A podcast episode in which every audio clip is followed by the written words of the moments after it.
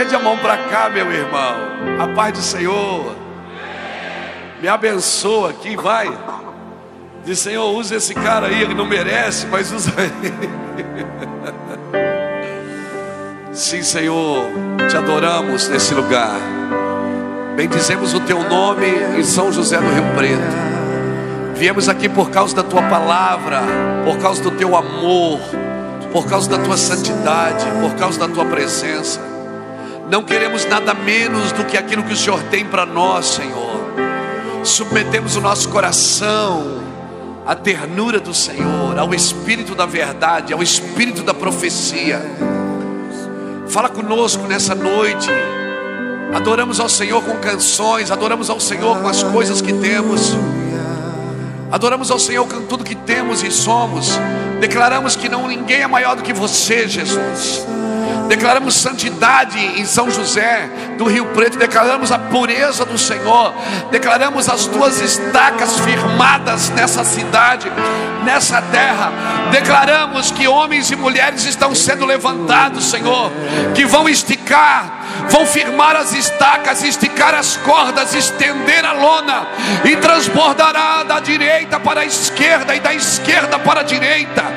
Declaramos, Senhor, a tua presença nessa cidade. Declaramos sobre os governos, pelo judiciário, pelo eclesiástico, pelo legislativo, pelo executivo. Declaramos a tua santidade, a tua presença e o teu governo sobre esses territórios para a tua glória, em nome de Jesus Cristo. Onde tiver um santo do Senhor, que haja vida naquele bairro, naquela rua, naquela cidade. Sim, Senhor. Onde estiver, Senhor, vem com o teu fogo, vem com a tua glória, vem com a tua presença. Leva-nos em lugares que nosso coração ainda não esteve. Sim, Senhor, leva-nos em lugares que o nosso coração ainda não foi. Fala conosco, Espírito da verdade. Sim, Senhor. Aleluia. Aleluia. Estende a mão agora e me abençoa. Diz, Senhor, abençoa esse cara aí. Abençoa Iraci, abençoa meus filhos, minhas netas, o ministério, abençoa isso, quem sabe a palavra que vai virar uma chave aí dentro do seu coração está aqui hoje. Quem sabe a palavra que vai mudar o seu destino, ou melhor, vai trazer você para a sua ideia original, para a ideia original de Deus para a sua vida. Sim, quem sabe vai sair de nossa vida que hoje nós viemos aqui por causa da palavra do Senhor. Não estamos aqui por dinheiro, não estamos aqui por fama, não estamos aqui por outro motivo. Estamos aqui por causa da sua bendita palavra. Sim, o verbo da vida. O verbo da vida me ensinou três verbos. O verbo da vida disse para mim: ide, fazei e ensinai. Eu estou aqui fazendo o que Ele mandou. O verbo da vida tem três verbos para você nessa noite: ide, fazei e ensinai. Aleluia. Louvado é o nome do Senhor. Quando nós andamos de acordo com o verbo que Ele nos determinou, não tem como dar errado, irmão. Não tem como dar errado. Não tem como você cansar fazendo o que Deus te chamou para fazer. Aleluia.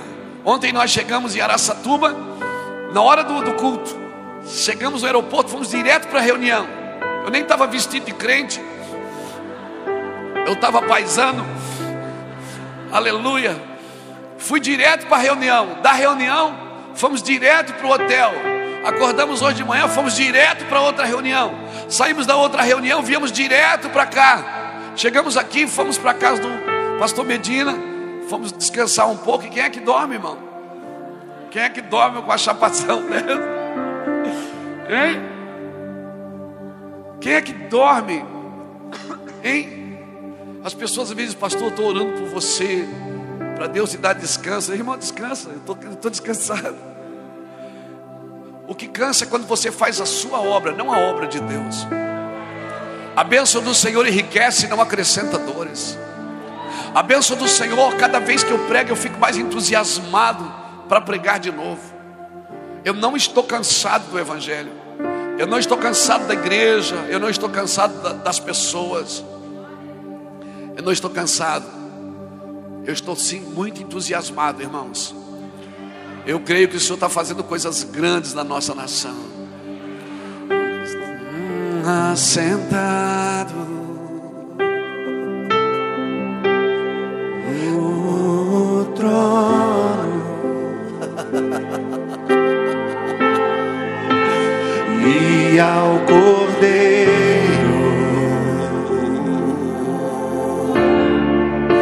Seja o louvor,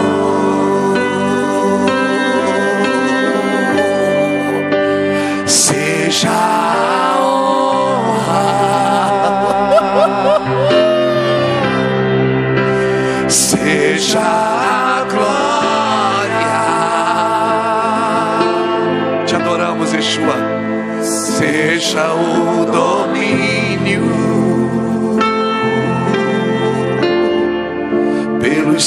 séculos dos séculos. Seja a honra, seja a honra, seja a glória. Oh! Seja o domínio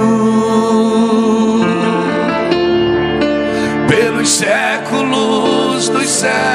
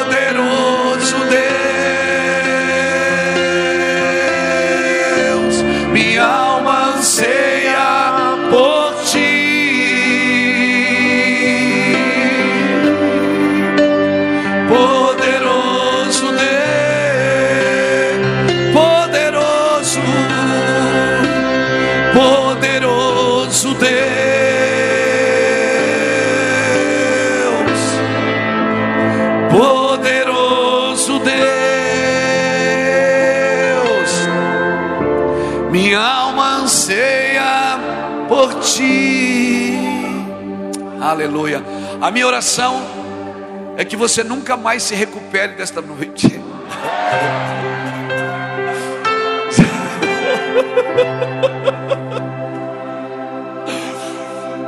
A minha oração é que Deus pegue você por dentro, assim, ajeite uma medida de graça, que você não sirva para mais nada. Seja você um empresário, seja você um atleta, seja você um doutor, seja você um político, seja você um pastor. Que onde você estiver funcionando, você funcione para a glória de Deus. Que você nunca preste mais para viver sem Ele. Irmão, só o que pode curar uma nação é um avivamento. O avivamento é reformador. O avivamento é restaurador. Só um avivamento pode curar o Brasil. Por isso nós estamos orando e correndo para todos os lados dessa nação, pregando quase que diariamente. Eu, minha esposa, meus filhos, os pastores do ministério. Nós éramos, éramos uma igreja lá na porta de uma favela em Itajaí. Amigos de infância que se juntaram para pregar o Evangelho de Jesus. Tudo ex alguma coisa, ex-bandido, ex-maconheiro. Vão, vão, vão parar por aqui. Tudo ex alguma coisa. Amigos de infância que se juntaram para pregar o Evangelho, para falar do amor de Cristo. Hoje eles viajam o mundo inteiro, estamos em 26 nações fazendo a obra de Deus. Nunca fomos, a nossa equipe nunca foi para lugar nenhum por dinheiro. Nunca, nunca. Nunca fomos a lugar nenhum por causa de nós. Não tem a ver conosco isso.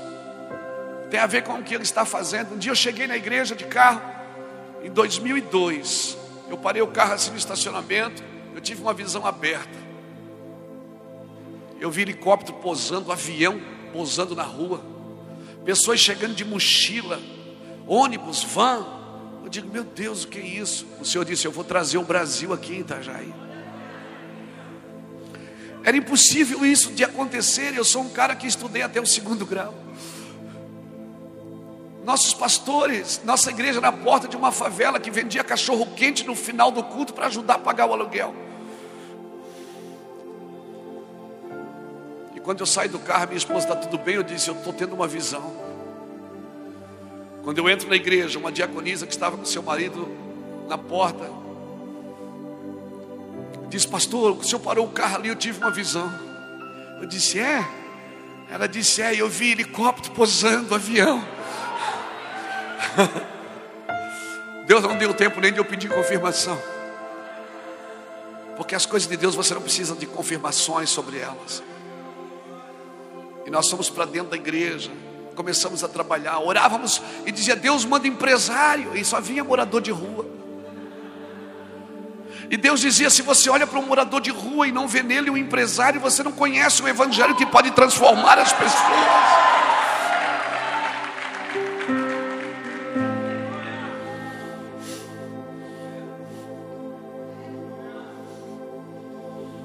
que Deus está fazendo, irmãos. Só, só o Senhor pode fazer, mais ninguém pode fazer. E nós estamos aqui por causa dessa palavra. Diga para a pessoa que está do seu lado: se você tem juízo, é melhor você ir embora agora.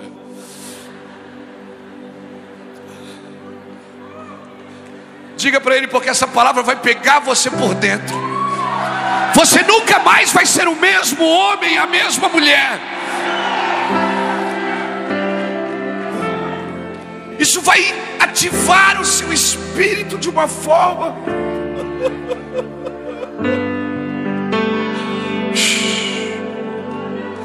Sim, sim. Que Deus nos guarde nesses dois dias aqui. Que Deus nos capacite para manifestar. Eu estou exposto à glória de Deus nesses dias. Estou aberto ao que Ele quer fazer. Eu tenho tempo. Estou disponível e disposto. Nesses dias, irmãos, não é de mais uma palavra que nós precisamos. Nós nunca tivemos uma geração com tantas palavras, com tantas revelações, mas com pouca direção. Nós somos a geração virtual que todo mundo se imagina, mas poucos se conhecem. A geração que as pessoas vão para a internet e falam o que querem, mas não param para ouvir. Mas Deus está levantando remanescentes em toda a nação. E ninguém mais pode dizer: Eu sou a cidade do avivamento, eu sou a igreja do avivamento, eu sou o pregador do avivamento, porque Deus não fechou monopólio com ninguém. Isso é o ajuntamento do, do fogo. Há, há, há focos de incêndio em toda a nação. E Deus está juntando fogo em toda a nação. Nós não estamos andando no Brasil juntando o povo para formar uma grande denominação. Nós estamos tentando juntar as denominações para formar um grande povo. Deus está fazendo isso na nossa nação, irmãos. Eu estou muito entusiasmado. Eu quero compartilhar uma palavra com você nessa noite que eu não vou terminar hoje, eu vou começar hoje e vamos falar amanhã de manhã e amanhã à noite. Amém? Amém? Louvado seja Deus. É um prazer servi-los na mesa do Senhor. Obrigado, Pastor Bedina, sua família, sua esposa, sua casa, seus discípulos que têm nos servido tanto. Medina é um parceirão e nós louvamos ao Senhor. Eu não poderia, eu não teria dinheiro para fazer uma, uma conferência dessa, mas como ele tem bastante, então... eu não é. Louvado seja Deus. Fé é isso, cara. Primeiro você bota o pé, depois Deus bota o chão. Isso é fé. Amém? Abra sua Bíblia comigo. Em 1 Coríntios.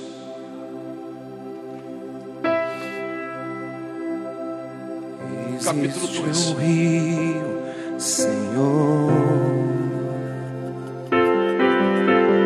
que flui do teu grande amor.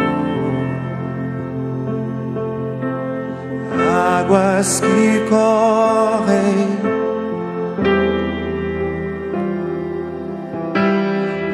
Águas que curam, que limpam.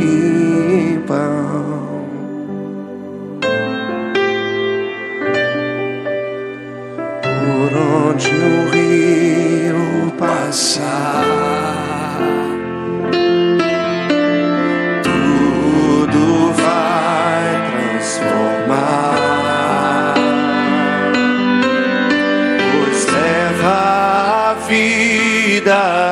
Próprio Deus.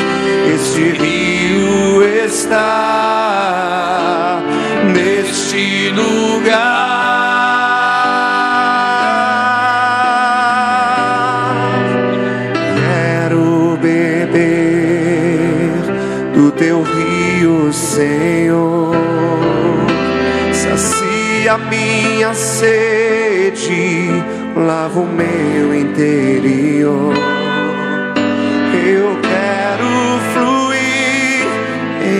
tuas águas. Eu quero beber da tua fonte, fonte de água viva.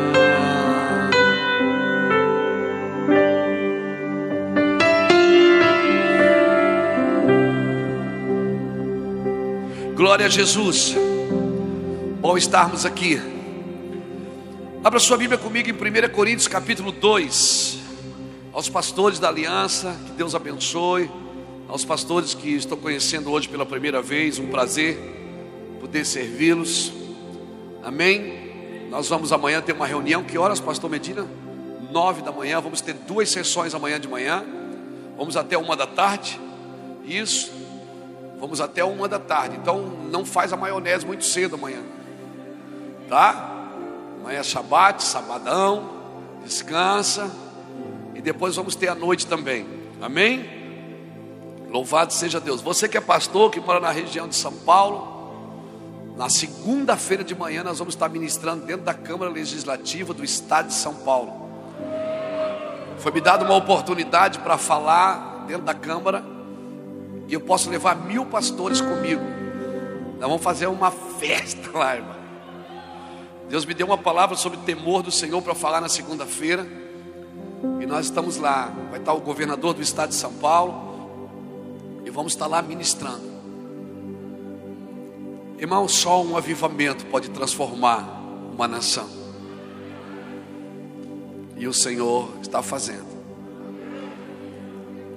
2 Coríntios capítulo 2 diz assim: Eu, irmãos, quando fui ter convosco anunciando-vos o testemunho de Deus, não fui com sublimidade de palavras ou de sabedoria, pois nada me propus saber entre vós senão a Jesus Cristo e este crucificado.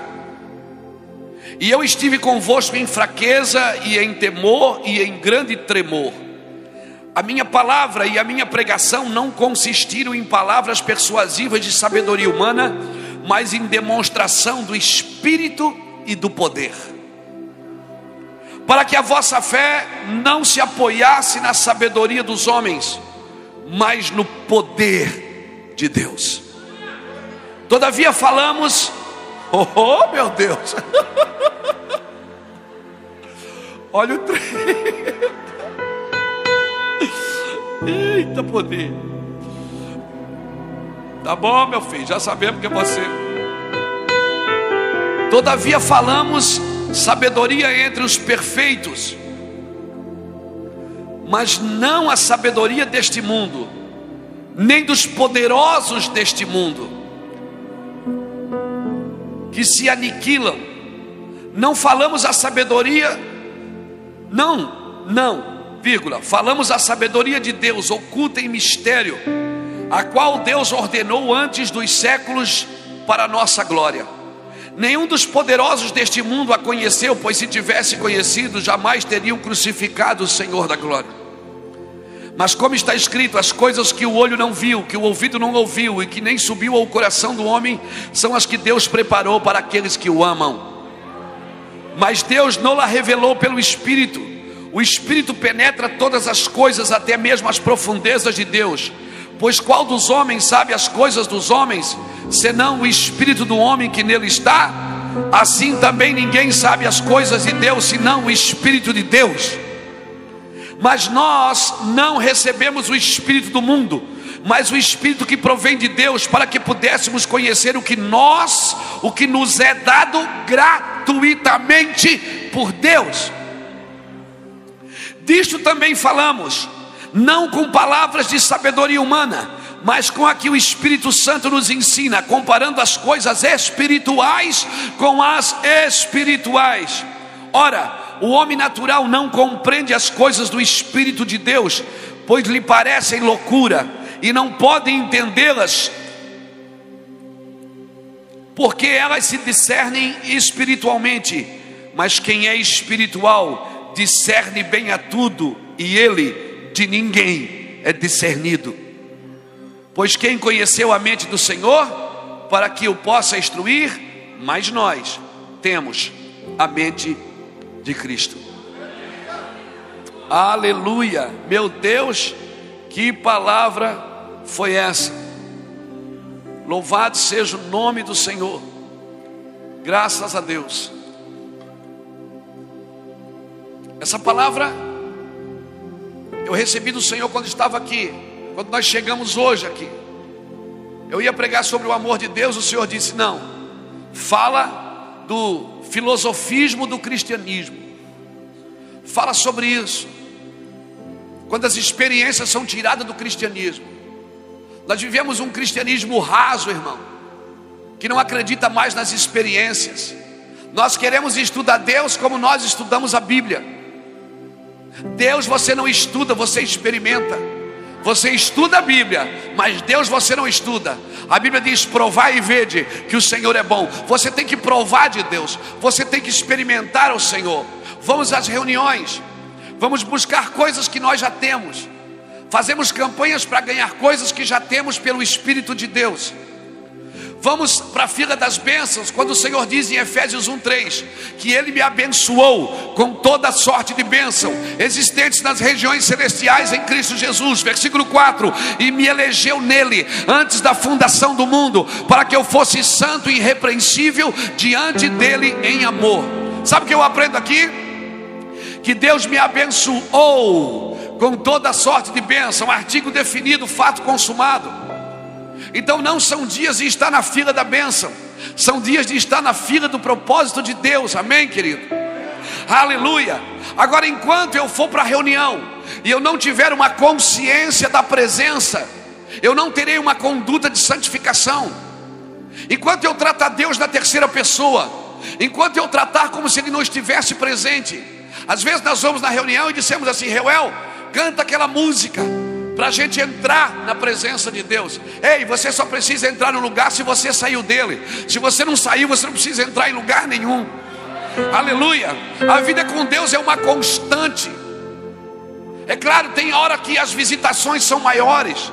Eu estava em Araçatuba hoje de manhã e, e foi sobrenatural. Nós conseguimos pregar uma meia hora, porque veio uma onda e, e, e nos derrubou.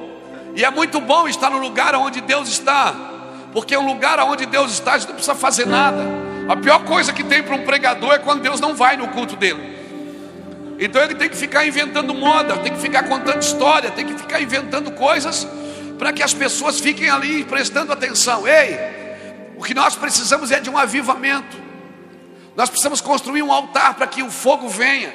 O fogo não arde sem o altar. Por isso, sem o altar, o fogo é um fogo confuso.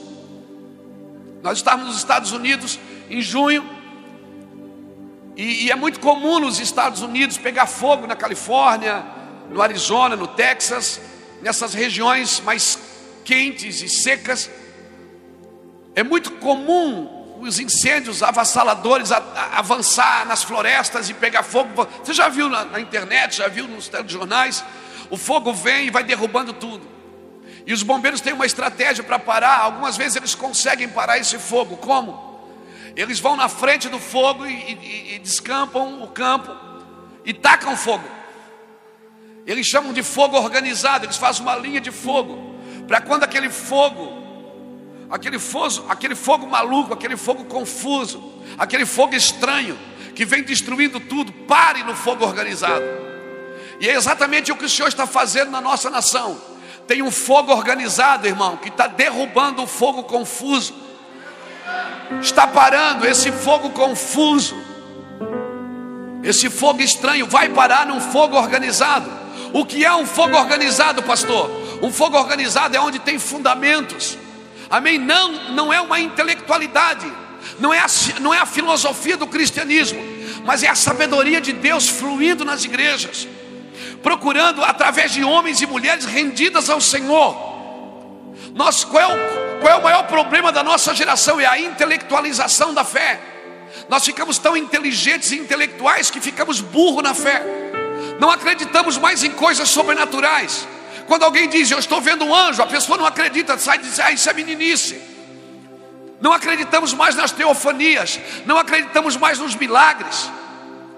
É como se Deus tivesse que dar explicação do que Ele está fazendo. Ei, Jesus não é um leão de circo que nasceu para divertir pessoas, Ele é o leão da tribo de Judá, querido. Ele não tem que dar explicações do que Ele está fazendo. O Senhor não tem que dar explicação do que Ele está fazendo, aleluia. Então, esse filosofismo do cristianismo, irmão, a nossa teologia tem mais de Platão, de Sócrates, do que de Abraão, Isaac e Jacó. Tem mais autoajuda do que ajuda do alto. Tem mais frases de efeito do que profecias. E isso está acabando. Por quê? Porque o Senhor nos conectou de novo. Eu não sei quanto a você, mas eu tenho andado no Brasil, nós temos andado. Temos estado com muitos pastores que não têm explicação para o que está acontecendo. E não tem mesmo. Porque isso você não consegue explicar. Porque se você consegue explicar, já não é Deus quem está fazendo, é você quem está fazendo. O crescimento da igreja, o avanço da igreja, o desenvolvimento da igreja, você nunca vai conseguir explicar. Amém, querido? Não é você quem faz a igreja crescer. Por isso que estratégias de crescimento elas duram no máximo 10 anos. A cada 10 anos vem uma estratégia nova. O Senhor é contra a estratégia? Claro que não. Desde que ela não substitua a essência. Desde que ela não substitua o propósito. E nós vamos substituindo muitas coisas. Nós vamos substituindo muitas coisas. Nós vamos, em vez de agregar, nós substituímos porque nós temos que funcionar. E às vezes Deus não quer que a gente continue funcionando, Deus quer que a gente para tudo e volte a fluir. Funcionamento não me aprova. Moisés bateu na água, na rocha saiu água, quando Deus disse para não bater. E funcionou, ele, ele, ele desobedeceu e funcionou. Ele desobedeceu e funcionou. O problema é que nós achamos que o funcionamento está nos aprovando. Deixa eu te falar uma coisa assustadora. Estude a Bíblia, você vai você vai ver que é assim. Deus nunca remove uma coisa no mesmo dia que desabilita. Deus nunca estabelece uma coisa no mesmo dia que habilita. Deus desabilitou Saul, mas não removeu. Removeu só 20 anos depois. Deus habilitou Davi, mas não estabeleceu só estabeleceu 20 anos depois. E o que eu aprendo aqui? Que tem muitas coisas funcionando que, que Deus já desabilitou, só não removeu. Então não é o funcionamento que me aprova. Quando Noé construiu a arca, estava chovendo? Não. Noé não construiu a arca por aquilo que estava acontecendo, ele construiu a arca por aquilo que iria acontecer. Eu e você precisamos ser proféticos, não patéticos. Nós não podemos trabalhar só pela demanda dos nossos dias. Nós temos que trabalhar por essas crianças que estão correndo aqui. Nós temos que trabalhar por esses adolescentes que vieram aqui. Nós temos que ser geracionais. Amém? Não trabalhe, eu não trabalho para um culto de domingo. O meu trabalho não é encher cadeiras no domingo. O meu trabalho é transformar gerações. Amém, irmãos? Nossos filhos têm que correr numa velocidade maior do que nós. Nós arrancamos, derrubamos, destruímos e arruinamos. Nossos filhos vão plantar e edificar em nome de Jesus. Eu quero declarar, Brasil: teus filhos nunca mais serão envergonhados. Eu quero declarar, Brasil: teus filhos não serão envergonhados. Sim, arma forjada contra ti, nação brasileira, não prosperará. Em nome de Jesus, declaramos isso para a glória de Jesus. Ei, ei, ei, ei, ei, ei. Eu sinto um rio aqui. É muito bom pregar num rio. Deus está tá remindo os lugares. Irmão, eu não saio, eu não saio da minha casa para pregar, porque eu já estou pregando na internet e as pessoas já estão recebendo. Quando saímos de um lugar para o outro é para remir. É para remir. Por que, que você acha que Jesus foi confundido com um jardineiro quando ressuscitou? Porque Adão era jardineiro. Ele estava remindo o cultivo. Por que, que você acha que ele sangrou primeiro no jardim para depois sangrar na cruz? Porque Adão perdeu o jardim. Ele estava dizendo: Eu vou devolver o jardim para vocês. Eu vou devolver o ambiente onde a minha glória é intensa. Eu vou devolver o ambiente onde você conversa comigo. Adão perdeu o ambiente, mas Jesus nos devolveu o ambiente. Jesus é o remidor, por onde ele passa, ele reme, ele vai remir, ele não vai só pregar. Jesus não só pregou, ele remiu por todos os ambientes que ele passou. São dias de remidores. Amém, irmãos? Então não sai da sua casa só para ir lá, vou lá dar uma palavrinha. Não, nem sai você para dar uma palavrinha. Não abra a sua igreja no domingo para dar uma palavrinha. Pregue como se fosse a última vez da sua vida. Seja intenso. Seja intenso. Sangue nos olhos. As pessoas, quando elas te ouvirem, elas têm que desejar o que você carrega. Sim, seja intenso. Não podemos mais viver um cristianismo raso. Amém, querido? Pastor, mas eu sou sozinho, é só eu que penso assim. Ei, a necessidade da maioria sempre vai se servir da fé da minoria.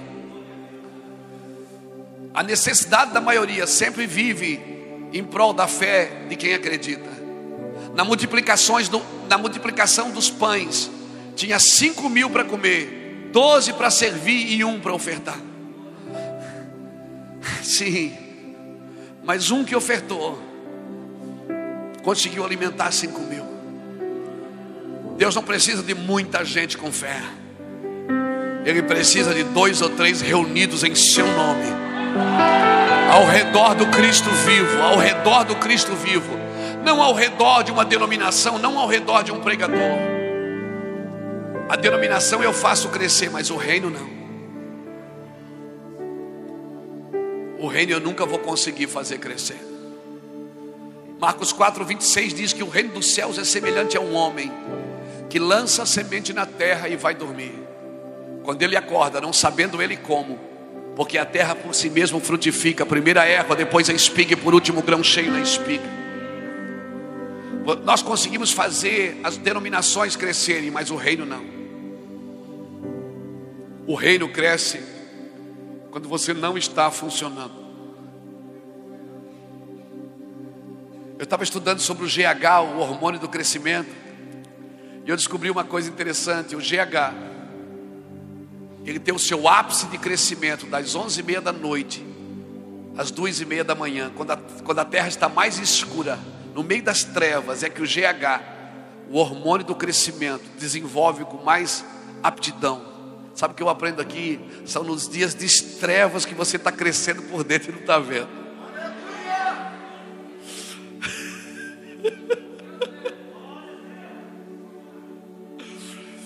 Por isso que o Senhor dá aos seus enquanto dorme. Ele diz: Vai dormir que eu trabalho, descansa.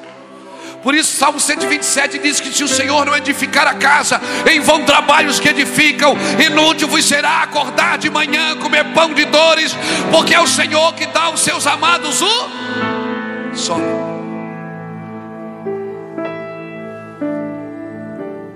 O reino dos céus é semelhante a um homem que lança a semente e vai dormir. Quando ele acorda, está pronto.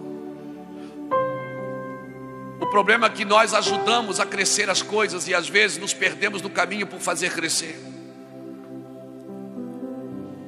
Está pegando isso? Eu falei para você ir embora no começo, lembra? Pastor, você não quer que a igreja cresça? Não, não estou dizendo isso. A igreja não tem que crescer, ela tem que se desenvolver ao redor do Cristo. Às vezes é só uma igreja cheia de gente vazia, que não conhece o Espírito de Deus, que não sabe discernir a mão direita da esquerda. Então o que eu faço? Mergulhe nas Escrituras, mergulhe no Espírito Santo, sai da fila da bênção e entra na fila do propósito. A Bíblia diz em Hebreus 5,8 que Jesus aprendeu a obediência por aquilo que sofreu. E as nossas campanhas são pare de sofrer. Não faz sentido o que estamos dizendo, não está de acordo com as Escrituras.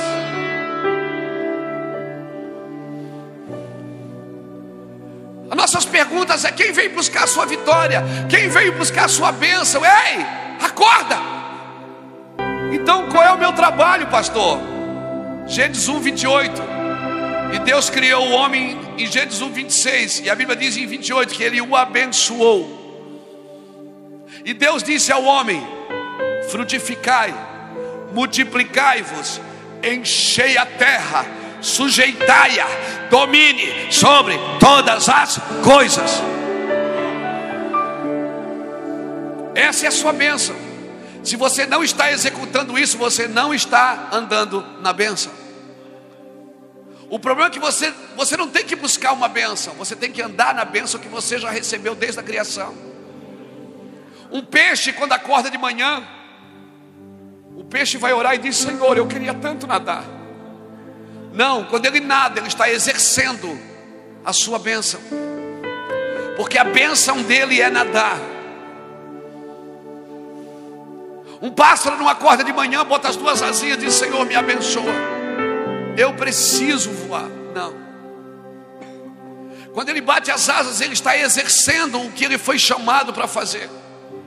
E qual é o meu chamado, pastor? O seu chamado está escrito em Gênesis 1, 28. E Deus me abençoou. E disse: Luiz, frutificai, multiplicai, enchei a terra, sujeitai-a, domine sobre todas as coisas, sobre os peixes do mar, sobre as aves, sobre os animais, sobre as aves que rastejam, domine. Vou falar uma coisa, parece uma heresia, mas não é. Salvação foi o plano B, nunca foi o plano A. Deus não criou Adão e disse: Adão, eu vou te salvar. Não, ele disse: Adão, domine. Quando Adão cai, Jesus então vem salvar para reposicionar. Jesus não veio começar uma igreja sem propósito. Jesus não veio desconectar da criação. Ele veio, ele disse: "Eu vim cumprir a vontade do meu Pai". Eu vim fazer o que meu pai queria. O homem se perdeu, perdeu o domínio. Eu quero devolver para você o domínio. Mas a Bíblia diz: domine sobre todas as. A gente quer dominar sobre pessoas. Pessoas você não domina, você conduz. Você domina sobre coisas. O problema é que nós mudamos. Fizemos um trocadilho e dominamos as pessoas e conduzimos as coisas. E vamos perdendo a sabedoria divina. Irmãos, Deus nos criou para isso. Irmão, Deus me criou para isso. Para onde eu olho, tem bênção. Se eu olho para dentro, eu vejo Ele. Se eu olho para trás, eu agradeço. Se eu olho para frente, eu confio. Se eu olho para o lado, eu sirvo.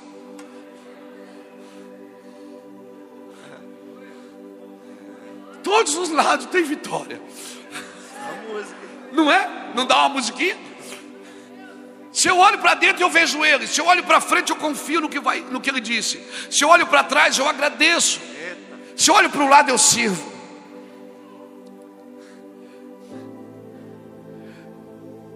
Você tem que andar no que você foi chamado. Deus criou você numa realidade. Deus criou a realidade, mas criou nela a, a possibilidade de modificar. Como? Deus criou o ovo.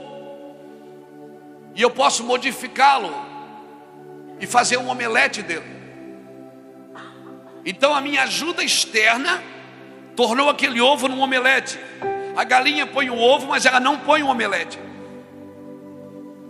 Então eu pego o ovo, a minha ajuda externa mudou a realidade daquele ovo.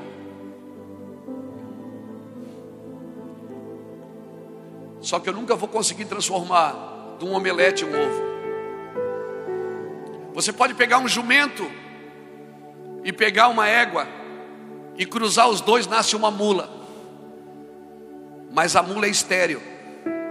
Por quê? Porque mudou uma realidade de Deus. O problema é que as nossas ajudas externas estão querendo mudar a realidade de Deus. Deus tem uma realidade. E toda vez que nós mudamos a realidade para de ser abençoado, de multiplicar, de frutificar, de sujeitar. Então não deixe que as suas ajudas externas modifiquem a realidade de Deus. Se as suas ajudas externas estão modificando a realidade de Deus, para tudo e volta para a sabedoria divina. Por que, que eu estou dizendo isso? Porque a gente aprende tanto, fica tão intelectual, au, au, que a nossa fé já não cabe mais dentro do nosso cristianismo. Amém? Não. Querido, na vida não importa o que temos, e sim quem temos, quem me governa. Sabe quem é que quem governa a sua casa? É quem é adorado lá. Quem governa a sua cidade é quem é adorado ali. Quem governa a sua empresa é quem é adorado ali. Então, nos próximos dias, eu quero declarar que nós vamos precisar de humildade para agir e de mansidão para reagir, porque a igreja precisa reagir nos próximos dias. Humildade para tomar decisões em Deus e mansidão para andar nas decisões. Alguém me perguntou por que, que você anda para lá e para cá e viajando e, e montando obras e obras missionárias e gastando fortunas. Irmãos, eu estou nessa causa pelo rei, pelo reino e pela família real. Eu não estou aqui por outro motivo. Quando Paulo dizia assim, eu falo de Deus na presença de Deus. Paulo está dizendo: Eu não falo de Deus como se ele não estivesse aqui. O problema é que nós não, não entendemos o que é Emanuel. Nós tratamos Deus na terceira pessoa. Às vezes tratamos a Bíblia como um livro de história ou como um livro de esperança. Mas não tratamos Deus aqui. Cutuca alguém que está do seu lado diga: Ele está aqui. Mas pastor, eu não estou tintindo nada. Eu não tinto. A fé não sente, a fé sabe. Se dias alguém me disse, pastor, o culto hoje estava bom, caí três vezes na unção.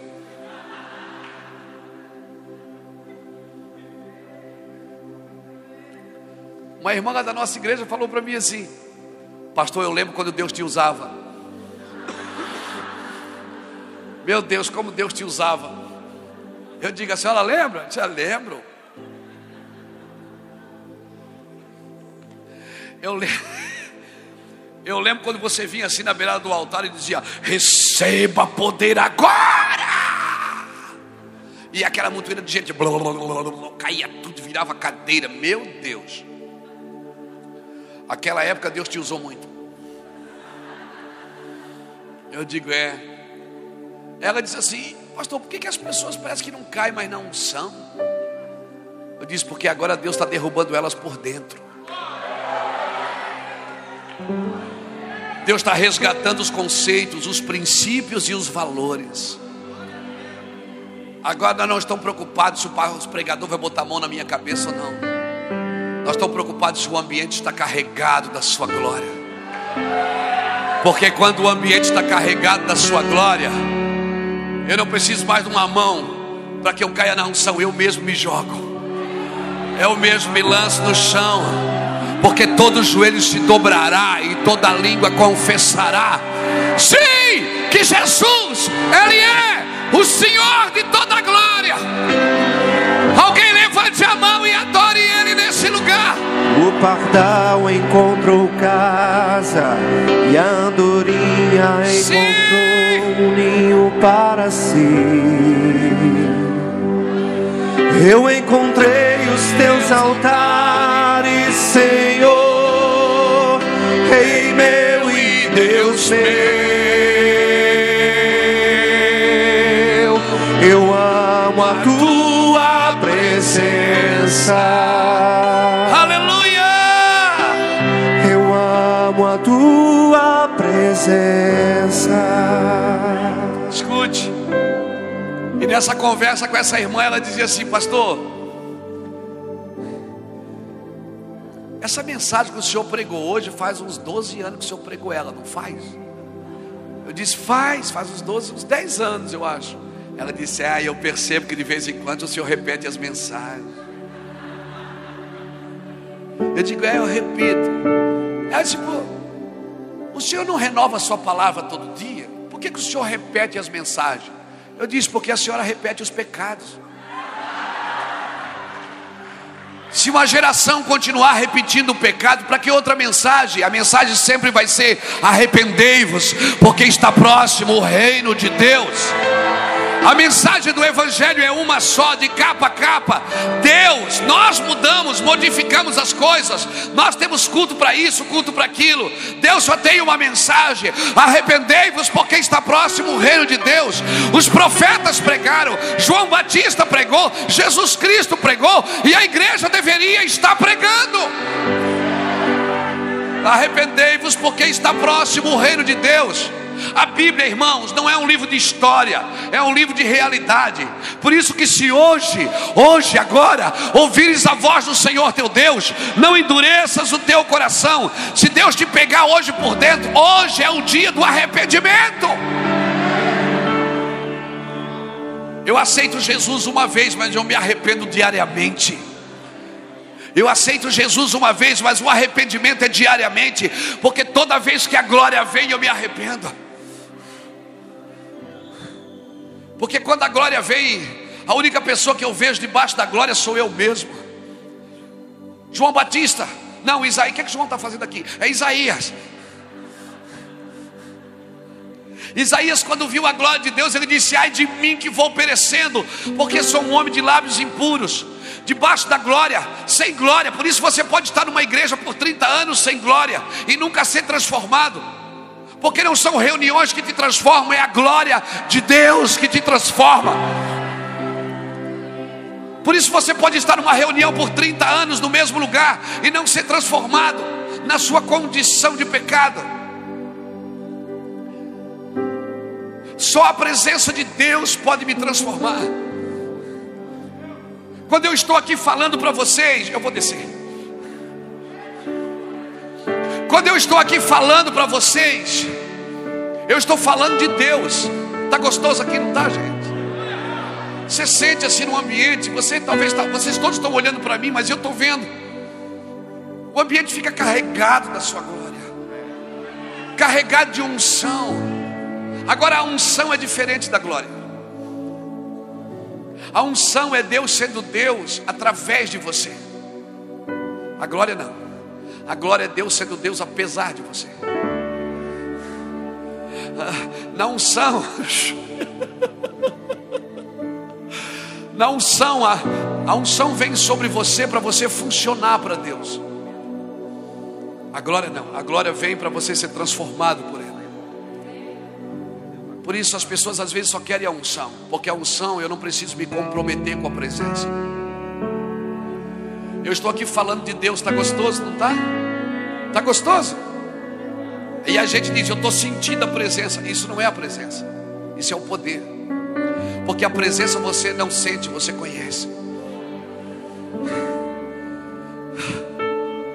A presença você não sente, cara. Como é, como é isso? Porque vai ter dias que você não vai sentir nada e Ele vai estar lá. Como é que eu sei que Ele está? Porque Ele falou que estaria. Ele disse: Eu estarei com você todos os dias, até a consumação dos séculos. Ah, alguém precisa adorar a Deus por isso. Alguém precisa adorar a Deus por isso. Ah, aleluia.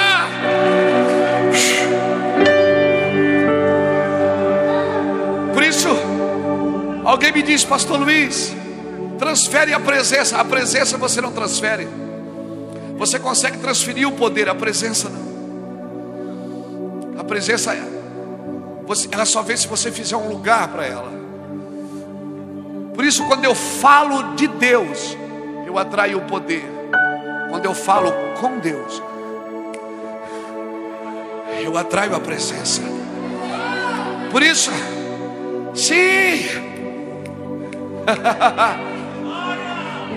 Por isso, no púlpito não é o lugar de eu ser transformado. Eu sou transformado no altar, não no púlpito. Porque no púlpito eu estou falando de Deus, não com Deus. Com Deus eu não falo aqui. Com Deus eu falo no meu lugar. No hotel, no meu quarto, no quarto que eu estou lá no Medina. Daqui a pouco eu vou chegar lá. Eu vou dizer, ó Deus, pega todas as fotos para você. Todos os livros que eu vendi são seus. Todo o dinheiro que eu vendi das camisetas são seus. Nada disso me interessa. O que me interessa é a tua glória. A tua glória, mostra-me a tua glória. Eu quero ver a tua glória. Alguém adore o Senhor aqui. No ambiente de glória.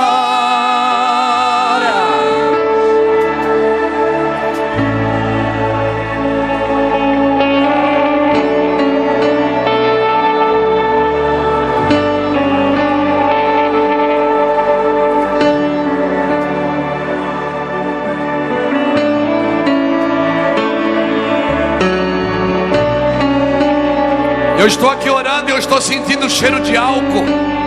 Cheiro de álcool. E o Senhor está dizendo: Eu estou purificando. Sim, eu estou trazendo pureza. Eu estou arrancando todas as bactérias da igreja, sim, São José. Eu estou trazendo à igreja os meus filhos, os meus anjos, os meus pastores. Eu estou reposicionando alguns deles. Sim, São Paulo, é possível.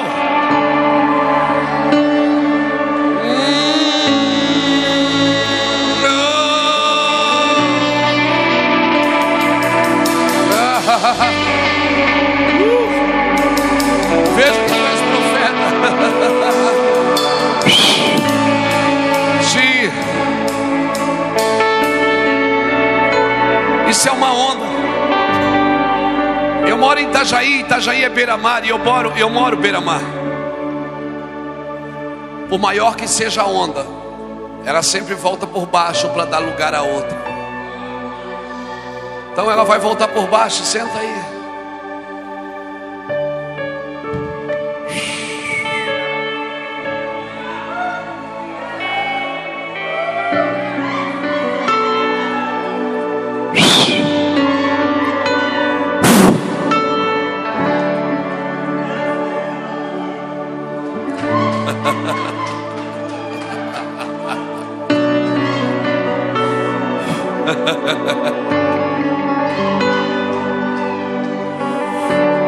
Adianta ter pernas e não saber andar?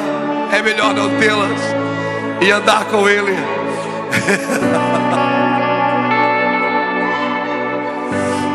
Sim.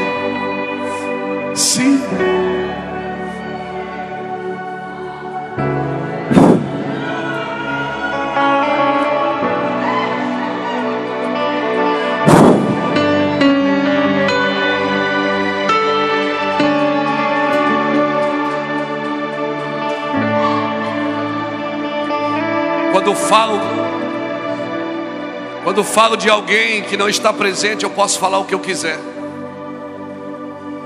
Mas quando ele está presente, mas quando ele está presente, já eu já não posso falar o que eu quero. Então eu oro para que a presença de Deus reine. Sim.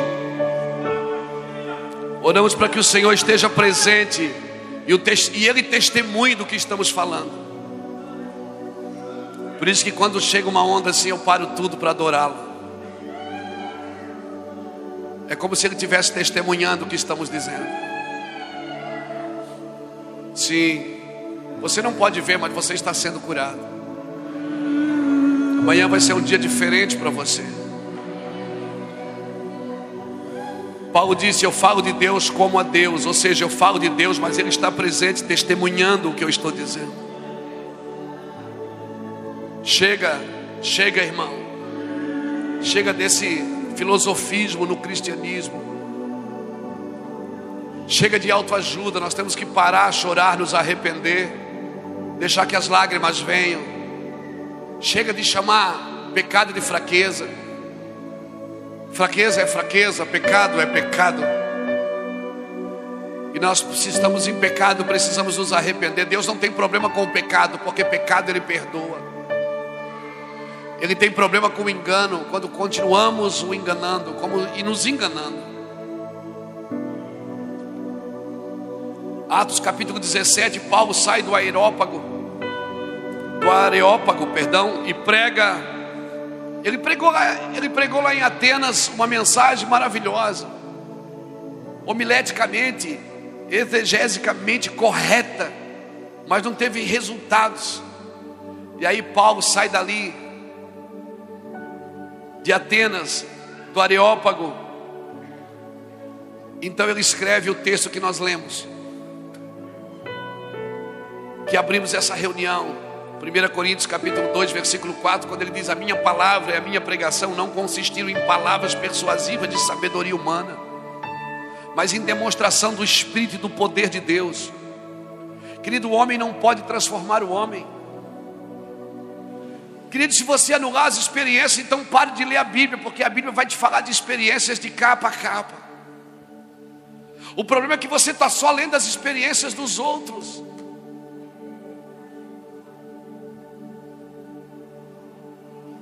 Eu, eu tenho uma vontade, irmão, de quando chegar na eternidade. Se a pessoa se chegar na eternidade, você vai encontrar Abraão. Imagina, você vai estar andando, você vai desbarrar com Abraão. Vai dizer, pai do seu Abraão, ó o Isaac. Meu Deus, Jacó está ali, ó. Davi! Você vai ver Davi, cara.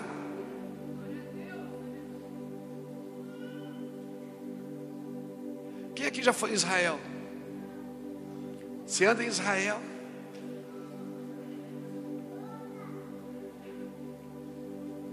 Você anda, você anda nos lugares onde eles andaram.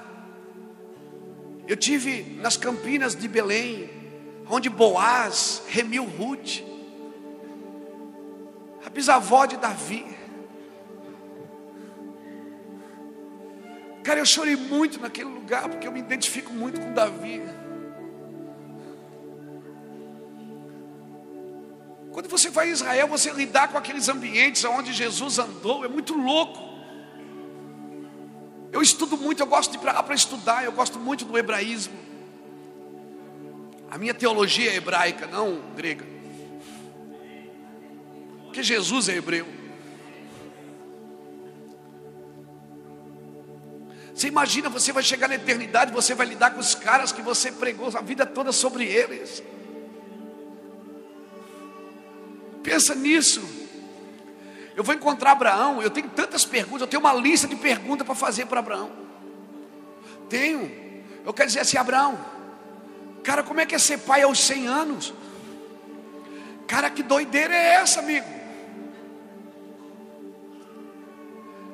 Eu quero perguntar para Isaac, para Jacó, Jacó, que sonho foi aquele? Eu quero falar com Noé. Já pensou se olhar para Noé e dizer: Noé, Deus falou com você uma vez só, e por cem anos você ficou trabalhando por uma palavra que você ouviu.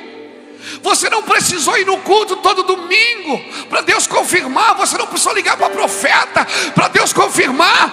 Você acreditou no que Deus disse e foi trabalhar. Você foi zombado, criticado mas você acreditou e você ainda, enquanto trabalhava, ainda pregava justiça. Fazer um navio, cara, num lugar que nunca choveu. Você não sabia nem o que era chuva, cara. E você construiu. Eu quero olhar para Davi e dizer: Davi, você é assim com Deus. Você matou tanta gente, fez tanto mal e Deus te ama tanto, cara e disse que o cetro jamais se apartaria da sua casa. Como é que é isso?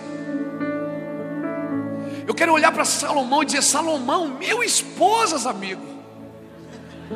Como é que você consegue? A gente tem uma, é uma luta. Você vai falar com Elias. Cara, você vai ver Elias. Eu vou. Você não tem curiosidade dessas coisas? Eu tenho. Eu viajo na maionese nessas coisas. Mas eu acredito que eu também vou estar lá de repente. Vou estar lá. Eu, eu brinco com ele assim, eu digo para ele assim, quando nós se cruzar na eternidade, eu vou passar por você e dizer, Pai do Senhor, irmã, está lembrado de mim aqui, nós dois lá na terra, aleluia.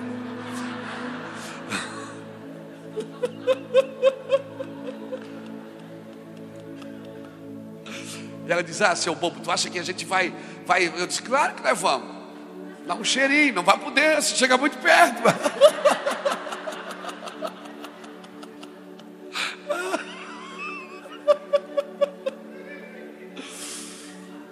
Mas eu acredito, irmãos, que eu também, como eu tenho pergunta para eles, eu acredito que eles vão chegar perto de mim e dizer: Luiz, você tem dez minutinhos para a gente? Eu digo, pode falar, galera do Velho Testamento. O que é que está pegando aí? Não, Luiz. A gente, você fez tantas perguntas para a gente. Eu estava aí conversando com o pessoal aí, né? Daniel também está interessado, né? Joel até perguntou. E então a gente fez um, um plebiscito aqui. A gente gostaria de bater uma, conversar com você se você pode tirar algumas dúvidas da gente.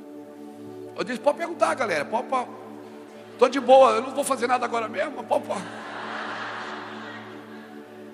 Eu acredito que eles vão olhar para mim e vão dizer assim: Luiz, a gente tem uma curiosidade. Como que é ter Deus morando em você? Que a gente nunca experimentou isso. Isso foi só depois do Pentecostes. Conta para nós como é que foi. Ele está aqui. Emanuel está presente. E se ele não for suficiente, você não tem nada que fazer na igreja. Se, ele, se você tem que levar águas ungidas para casa, panos ungidos, cara, você não conhece quem ele é. Se você tem eh, caminhos, você precisa de subterfúgios, de caminhos alternativos, de orações alternativas. Meu Deus! Você não conhece. Você está buscando quem se você já o carrega? Você já o tem. Ele já está aqui. Eu sei que Davi vai olhar para mim e dizer: Luiz, eu sentia quando ele chegava, mas morar em mim ele nunca morou. Como que é isso? Me conta. Eu vou dizer: Che cantará lá, checa mandara lá, barra, eu vou olhar para Davi, senta aí, Davi. Ei, eu não me envergonho disso. Eu sei que depois a teologia me arrebenta na internet. Isso é meninice. Isso aí é festival de aleluia. Fale o que quiser, mas eu não me envergonho do Evangelho, porque é poder de Deus. O Evangelho é poder de Deus. Minha pregação não são palavras de sabedoria humana. Não são pontos para você levar para casa depois. Essas mensagens você encontra elas na internet, baixa ela no Google. Eu estou falando de poder de Deus. As pessoas não querem mais ouvir sobre Jesus, elas querem ver Jesus. Elas querem ver Jesus em alguém, elas querem ver Jesus numa casa, numa família, num pai apertando a mão da sua mãe e guiando seus filhos. As pessoas estão com fome de Jesus. Não o Jesus do benefício, mas o Jesus da eternidade. O Verbo que se fez carne e habitou entre nós. O Verbo vivo, o Filho do Altíssimo, o primogênito, o cabeludo de Nazaré, o surfista da Galileia. Aleluia, aquele que anda sobre as águas. Eles querem esse Jesus. Eles não querem Jesus de Michelangelo. Eles querem o Jesus da Bíblia. Quem vai mostrar Jesus para eles? Quem vai mostrar o Jesus verdadeiro? Quem vai queimar e vai incendiar a sua cidade? Quem vai para as praças queimar? Quem vai para as ruas queimar? Quem vai queimar? Quem não vai mais ficar brigando por membro de igreja que saiu e foi para outra? Quem não vai mais ficar discutindo teologia? Ei, sabe o que nos separa? O que nos separa não é a teologia, é a nossa arrogância de achar que o que temos é maior do que o que o outro tem. Sim. São José do Rio Preto, eu vim aqui dizer para vocês: Ele está aqui. Não corra mais atrás de incêndio, comece a queimar você. Sim. Comece a queimar, garoto. Queime. Queime nas ruas, queime nas praças. As pessoas sentam do meu lado no avião, elas ficam incomodadas. Elas começam a passar mal, ficam com calor. Você está sentindo calor? Eu digo, estou, está queimando aqui, aleluia. E aonde nós estamos, nós precisamos queimar. Você está destinado ao fogo. Você vai queimar por uma eternidade inteira. Agora você decide aonde queimar. Chega de palavras de sabedoria humana. Chega. Chega de discussão teológica. Jesus vem antes da tribulação, vem no meio, vem depois, isso não me interessa. Eu sei que ele vem, eu estou trabalhando para que ele venha. Eu espero que ele não venha antes. Por quê? Porque eu quero expulsar uns capeta também. No melhor momento da igreja, vamos tirar a gente daqui para quê? Jesus, Deus, quando foi buscar o povo no Egito, tirou antes ou depois das pragas? Por que, você quer sair antes? É só para você pensar. Não estou falando de escatologia. Entra no site e faz o curso. Mas nós vamos ter que nos refazer para entender o que está acontecendo nesses dias. Nós temos que ser, voltar a ser uma igreja de vanguarda, irmãos. Uma igreja apaixonada pelo Cristo vivo. Por que, que ninguém se converteu antes da cruz? Você percebe que ninguém se converteu antes da cruz? Jesus pregava e ele dizia: Eu prego para que vocês ouvindo não entendam e não sejam perdoados os vossos pecados. Eu disse: Jesus, você não, não, você pregou e ninguém se converteu antes da cruz. Ele disse: Não, ninguém se converteu antes da cruz porque eles não tinham o espírito que o convence do pecado, da justiça e do juízo. Só depois do espírito é que eles começaram a se converter. Por isso não dá para viver sem o espírito, irmãos. Não dá para reproduzir uma coisa que o espírito não imprimiu em nós. Não dá para pregar uma coisa que não estamos desfrutando, experimentando.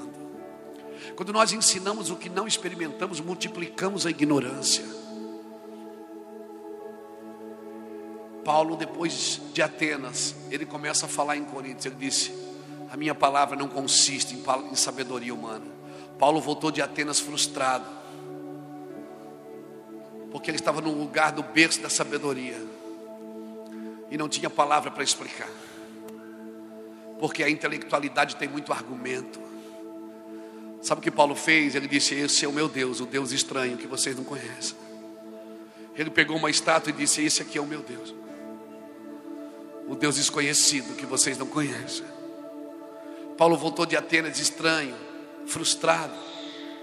Então ele começa a falar de 1 Coríntios e 2 Coríntios. Ele começa a dizer: A minha palavra e a minha pregação não são palavras persuasivas de sabedoria humana mas são demonstração do poder do Espírito de Deus. Aleluia. Não anule. Cutuca alguém que está do seu lado, diga, não anule as experiências.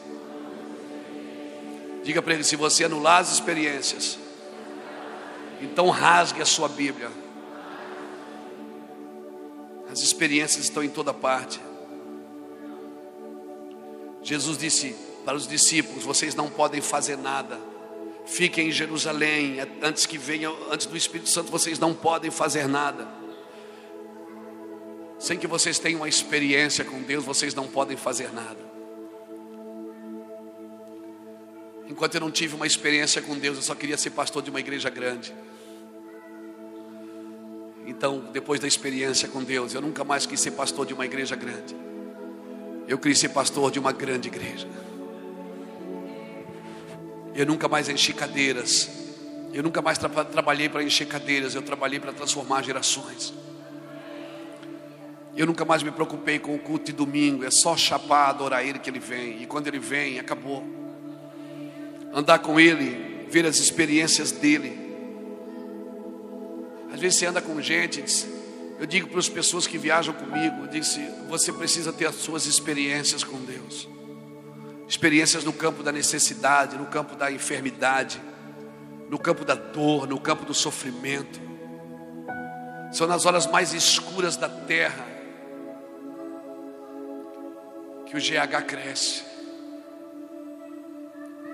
Nós queremos perseverança, mas queremos anular o sofrimento. Uma mulher, quando está esperando um filho, ela pode ter duas decisões: ela pode ter um filho, parto normal ou cesárea. Ou, às vezes ela nem pode decidir, tem que ser cesárea mesmo.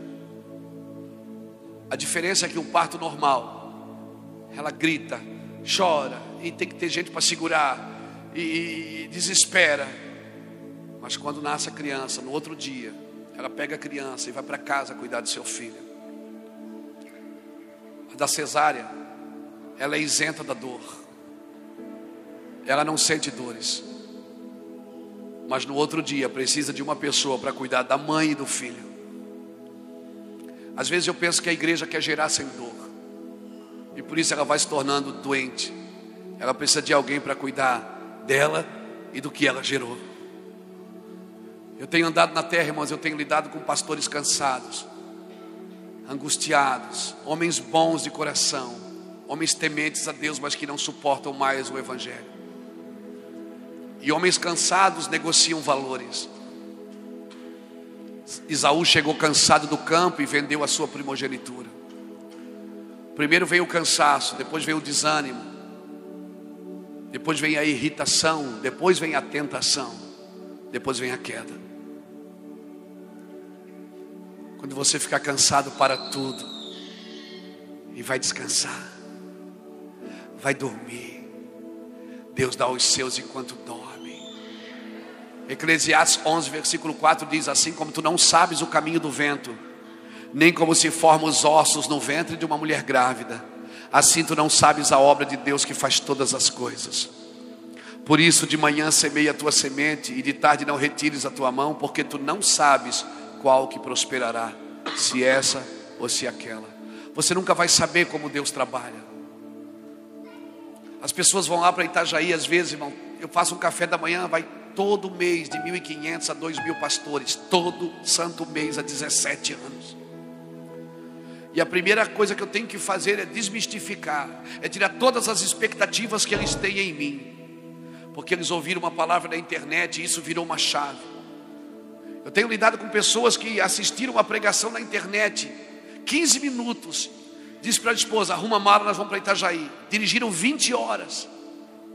E chegaram em Itajaí tremendo, dizendo assim: Eu quero que você ore por mim. Eu disse: Só uma oração não vai adiantar. Você vai ter que se reconfigurar.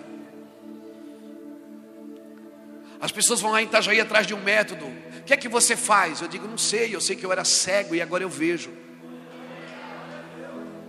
Porque nós queremos métodos. Nós temos que dar resultados. Porque se eu não der resultado, eu começo a me comparar com o outro. E a comparação gera competição. E aí, chamamos de unidade e não é unidade.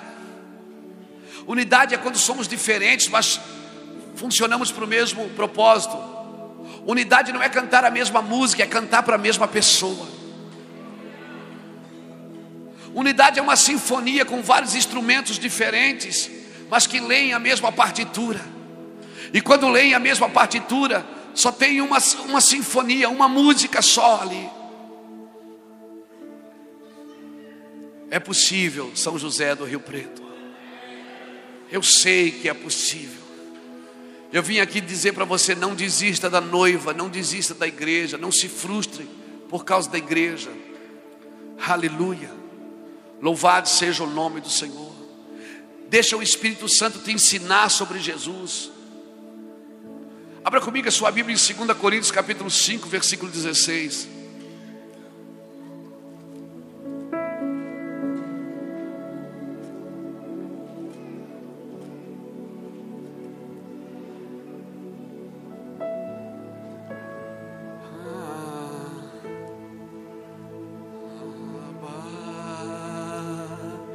Eu pertenço a ti.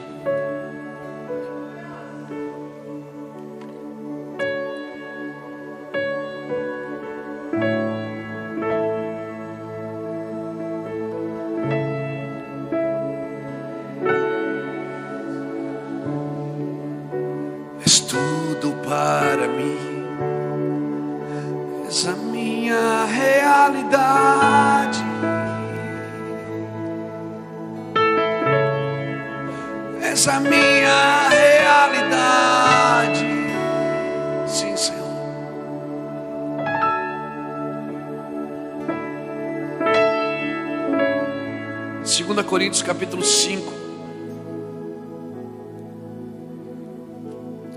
versículo 16 diz assim: Assim que daqui por diante a ninguém conhecemos segundo a carne, ainda que tenhamos conhecido a Cristo segundo a carne, contudo agora já não o conhecemos deste modo.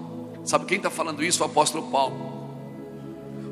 Paulo tinha conhecido Jesus segundo a carne. Ele conheceu Jesus segundo a carne. Mas ele não tinha uma revelação de quem Jesus era. Até Jesus encontrá-lo no caminho de Damasco. Você está entendendo o que eu estou dizendo, irmão?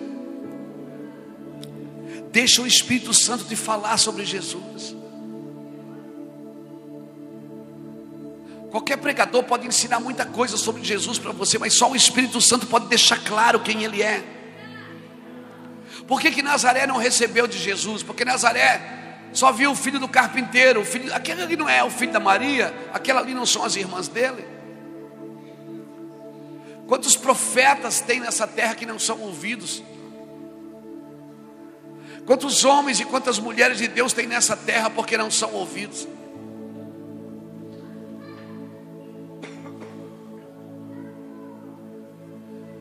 Há uns dias atrás eu dei uma palavra na nossa igreja lá em Itajaí eu falei para eles. Eu disse: Eu tenho 12 livros escritos. Quem aqui já leu meu livro? Numa igreja com 3.500 membros. Eu me assustei porque só uns 50 levantaram a mão. Eu disse: Esse é o problema de vocês. Vocês não valorizam o que tem em casa. E vocês pensam que eu vou ficar sentado aqui de restaurante em restaurante com vocês todas as semanas? Não, eu vou fazer o que Deus me chamou. Não paro nas pessoas, irmãos. Tem gente que foi embora da igreja porque o pastor não está. Paulo diz assim em 1 Coríntios capítulo 9, versículo 19, ele diz: "Embora eu sendo livre de todos, eu me faço servo de todos". Sabe o que Paulo está dizendo? Eu só consigo servir uma pessoa se eu sou livre dela. Se eu sou livre da opinião dela, da crítica dela, do elogio dela, então eu consigo servi-la. Conhecer a Cristo na carne ou no espírito, essa pergunta eu tenho que fazer para mim. Conhecer a Cristo na carne não trouxe transformação religiosa para Paulo, trouxe informação. Informação não produz transformação, só revelação produz transformação.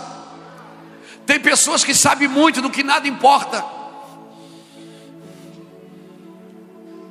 Só revelação traz transformação, não é informações. A revelação é o produto da experiência de uma vida íntima com Deus. Por isso, o Salmo 25, que é o que eu vou pregar lá na Câmara. Salmo 25, o verso 12 diz: Qual é o homem que teme ao Senhor? A este lhe ensinará o caminho que deve escolher. Versículo 13: Sua alma, versículo é um verso, porque Salmo não tem versículo, é verso, porque são músicas. Qual é o homem que teme ao Senhor? A este lhe ensinará o caminho que deve escolher. Verso 13: Sua alma repousará na prosperidade, e sua descendência herdará a terra. Verso 14: O segredo do Senhor é para aqueles que o temem. A este ele lhes fará saber a sua aliança. Deus não tem filhos prediletos, mas Deus tem filhos dedicados. O temor vai gerar revelação. Quando nós estamos num ambiente de temor, a revelação vem, irmãos. Amém. Louvado seja o nome do Senhor, nós precisamos entender isso.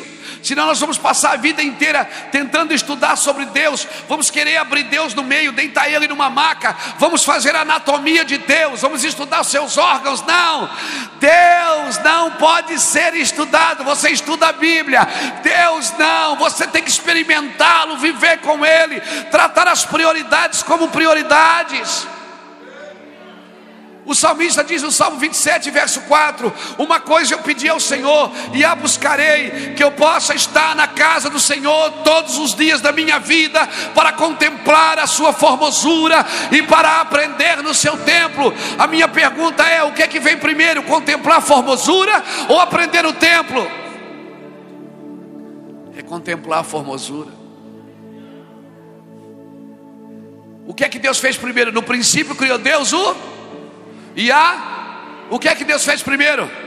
É prioridade. Tudo que Deus faz primeiro é prioridade.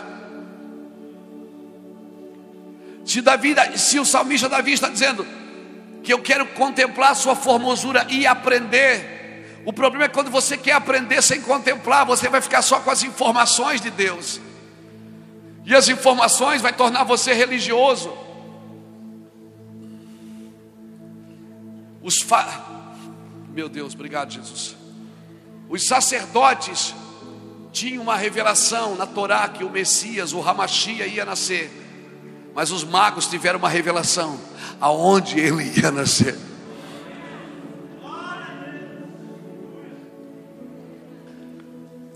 Os magos chegaram para ver Jesus e os sacerdotes não sabiam onde Jesus ia nascer. Eles nem sabiam que ele ia nascer. Eles tinham a Torá na mão dizendo que o Ramachia viria. Isaías profetizou que ele viria. O menino vos nasceu, um filho se vos deu. Os principados estarão sobre os seus ombros, o governo está sobre os seus ombros. Quando os magos chegaram, e a Bíblia não diz que eram três magos, eram três presentes, a gente acha que eram três magos, mas não eram três magos. Era muito mais. Aquele presépiozinho que você faz no Natal está erradinho. Bota mais mago ali. Porque eram três presentes, a gente acha que eram três magos, mas eram três comitivas. E eles chegaram em Jerusalém, em Belém, da Judéia, e disse: Onde é que está o, o, o, o rei dos judeus? Todo mundo, rei? Que rei? Ele disse: Nós vimos a sua estrela.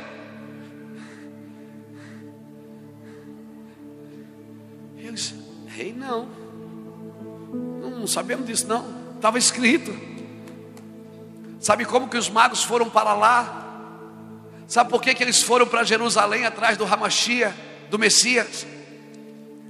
Porque lá em Daniel capítulo 2, quando Nabucodonosor teve uma visão da estátua, ninguém conseguiu revelar a visão de Nabucodonosor. Então ele deu uma ordem na Babilônia: matem todos os magos matem todos os adivinhos. Isso chegou aos ouvidos de Belsazar, um menino, um moço chamado Daniel. E ele disse assim: Diga para o rei, não matar os magos, dar alguns dias, porque o Deus dos céus vai revelar o sonho do rei. Passou alguns dias, Daniel entrou no palácio e não esperou nem o rei contar o sonho. Ele disse: O rei, o sonho do rei é esse e a revelação é essa.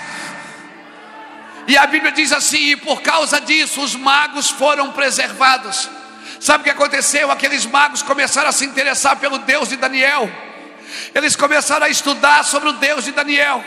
E começaram a contar para os seus filhos e para os filhos dos filhos dos seus filhos, e foram passando de geração. Eles não tinham nada escrito, eles não tinham nada que comprovava, mas eles tinham interesse no seu espírito sobre quem Deus era. E como eles eram astrônomos, eles estudavam as estrelas, eles descobriram que uma estrela, meu Deus, sinalizaria o nascimento do Messias. Então eles chegaram em Jerusalém e disseram: Cadê? Cadê o Messias?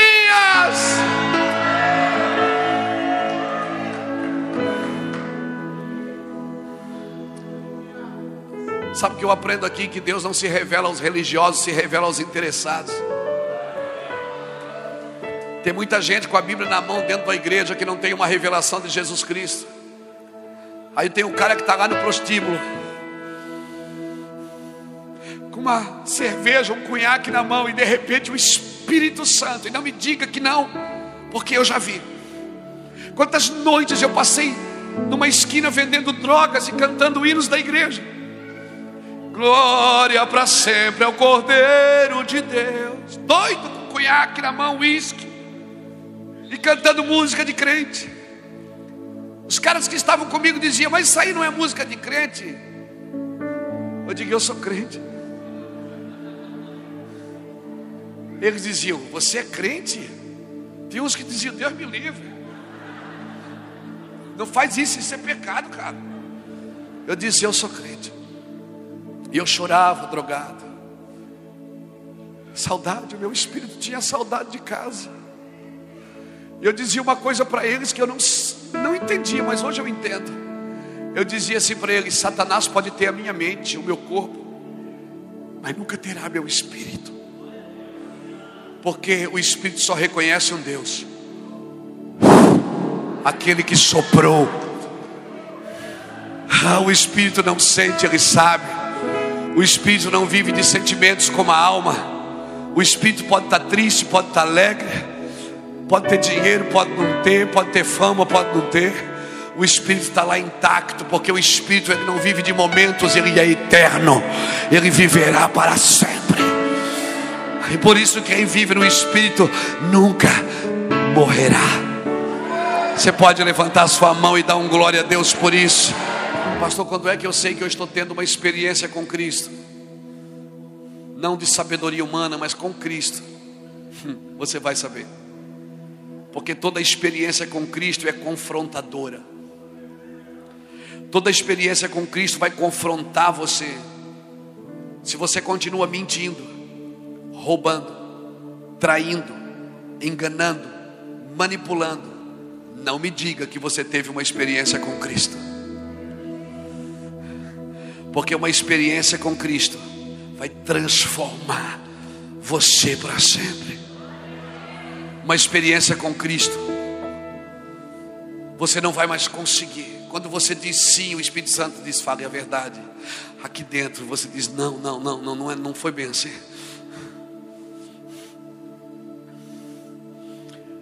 Quando você anda com o Espírito Santo, quando você olha para uma mulher que não é a sua, aqui dentro ele grita, filho. Aí você deixou, canta lá, lá, anda lá, lá, lá.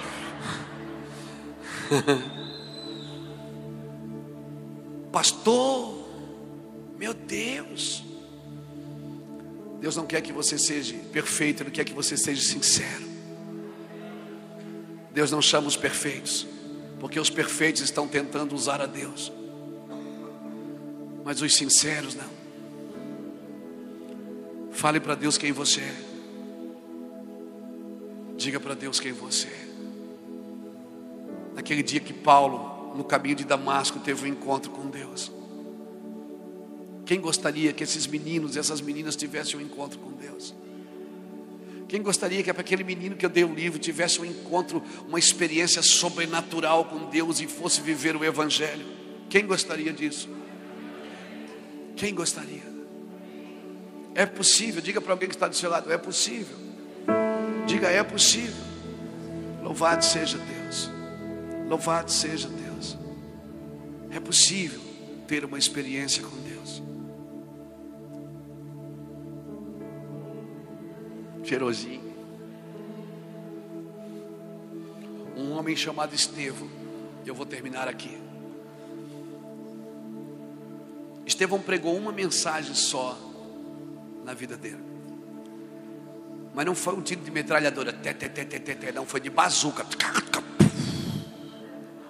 Foi um só. Estevão pegou toda a Bíblia e converteu ela num capítulo. No capítulo 7 do livro de Atos dos Apóstolos. Estevão pregou com tanta força, com tanto poder que as pessoas botavam a mão nos ouvidos assim, gritavam: Para de falar!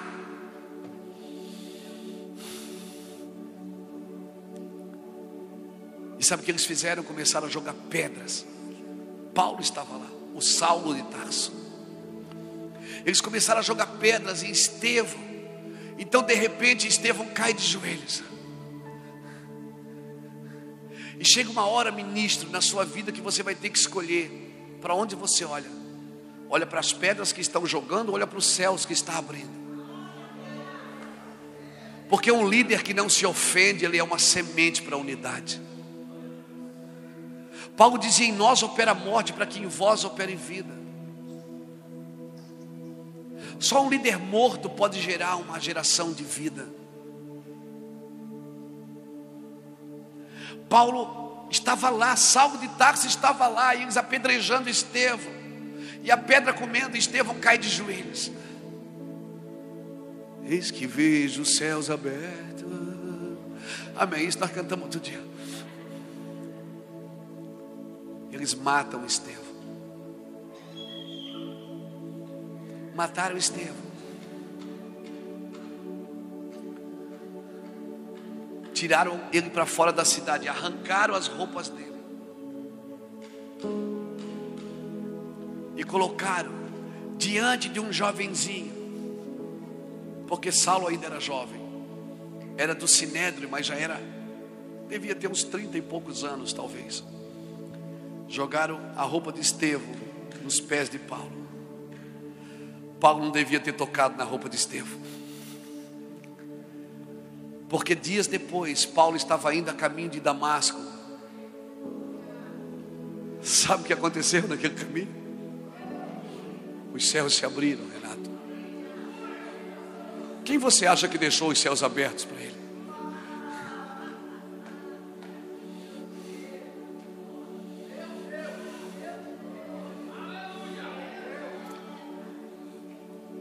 Minha oração é que os pais dessa geração, as mães dessa geração, trabalhem para deixar os céus abertos para a próxima geração. Provoquem isso em São José do Rio Preto. E quando alguém vier perguntar, diga: Não estou trabalhando para encher cadeiras, elas vão encher sozinhas. Eu estou trabalhando para que esse, essa menina que está no seu colo, ela alcance na sua juventude o que eu só alcancei depois dos 28 anos para essas crianças que hoje estão aqui, dormindo debaixo dos bancos da igreja. Sim, eu tenho uma netinha, uma delas, as, as duas moram em Portugal e quatro moram em Itajaí. Tem umazinha, a Valentina, que é filha do Charles. Nós vamos andar de bicicleta ali na beira rio, ela vai, ela tem a bicicletinha de rodinha do lado, ela bota, pedala, pedala, solta a mão e fica. Cinco anos. Eu tenho um sobrinho de cinco anos, filho do meu irmão Júnior, que esses dias, há um ano atrás, mais ou menos nove meses, não mais, uns onze, onze meses a um ano, ele sentou na frente do meu irmão e disse assim: Pai, o Deus está falando comigo. Aí o meu irmão disse: É, filho? Ele disse: É o grande, o Pai. E o meu filho, meu irmão, para provar os espíritos, disse: Como que é a voz dele? Ele disse: é como chuva. Ele tem cinco anos, irmãos. Ele não tem, ele não tem vocabulário bíblico. E o meu irmão conversando com ele, o Júnior, o Júnior depois contando para nós em lágrimas. E aí ele falava, o Júnior disse: Mas meu filho, ele disse: Cala a boca, eu estou falando. Apenas ouça. E ele falou coisas sobrenaturais sobre o Brasil. Ele diz: Diz para o tio Luiz, que sou eu. Diga para eles, dizer para os pastores do Brasil que os pastores do Brasil precisam orar. Os pastores do Brasil não oram o suficiente. Eu vou fazer algo grande no Nordeste, Nordeste é o Nordeste. Ele disse: Ó, oh, pai, depois do Nordeste, ó, Europa e Israel. Ele tem cinco anos. Ele profetizou por 40 minutos. O meu irmão em prantos diante dele. Reuniu o presbitério da igreja para trazer uma visão de um menino de cinco anos. Disse: Olha, ele falou isso, falou isso e falou isso. Nós anotamos. Sabe o que eu vejo? Joel está se cumprindo. Vossos filhos e vossas filhas profetizarão. Vossos velhos terão sonhos, vossos jovens terão visões. Será que você não percebe? A palavra está se cumprindo. O que nós precisamos mais para que Ele venha? Nós precisamos de homens como Estevão, estejam dispostos a, a suportar as pedras, para deixar os céus abertos para a próxima geração. Homens que vão suportar tentações, privações, renúncias. Se eu perguntasse para você, em Atos 26, Paulo estava diante de Agripa, Agripa sentado no trono e Paulo acorrentado na frente. Se eu perguntasse para você quem tinha mais autoridade naquela sala, quem tinha mais autoridade naquela sala, Paulo algemado ou Agripa no trono? Uma mente carnal me diria: quem está no trono? Eu digo: não, é quem estava algemado. É por isso que nós buscamos os tronos e não as algemas de Cristo. É por isso que Deus precisa fazer um, o que o judeu chama de techuvá na nossa mente, uma volta às origens. Precisamos disso, irmãos. A gripa disse: solte Paulo. Paulo disse: Eu não quero ser solto. Eu, eu, eu recorro a César. Deus falou para mim que eu vou para Roma. Todo navio que Paulo entrou afundou. Toda cidade que ele entrou, ele foi arrastado para fora. Sim, ele era um fugitivo por causa do Evangelho. Hoje pessoas cobram para vir pregar nos púlpitos. Tem que fazer contrato para trazer um pregador, uma banda de música. Não, vocês não conhecem o Evangelho. Você não conhece o Evangelho. E sabe por que, que você paga? Porque você não tem coragem de entrar num quarto e orar até que ele venha. Você produz avivamento. Não, avivamento não se produz, se atrai. São José do Rio Preto, deixa eu te falar. Eu não tenho rabo preso com ninguém, não estou ligado a nenhuma convenção. Ninguém, ninguém paga minhas contas não uso dinheiro público para minhas obras sociais e para as missões, por isso eu posso vir aqui falar para você. Eu tenho crédito para falar. Isso não é avivamento. Avivamento não é a tampa voando, é o fundo caindo. Avivamento não é quando você sai alegre do culto, é quando você sai triste com você mesmo. Quando você entra no, meu, no, no seu carro e você tem um encontro com a realidade, você diz: Meu Deus, eu preciso ser transformado. Então você começou a viver um avivamento. Então a presença de Deus invadiu você, porque agora ela confrontou a sua realidade. Se o teu Deus está te corrigindo, é porque te ama, e é porque é teu Deus. Fica de pé comigo, igreja. Se Deus falou contigo nessa noite, procure lugar nesse altar.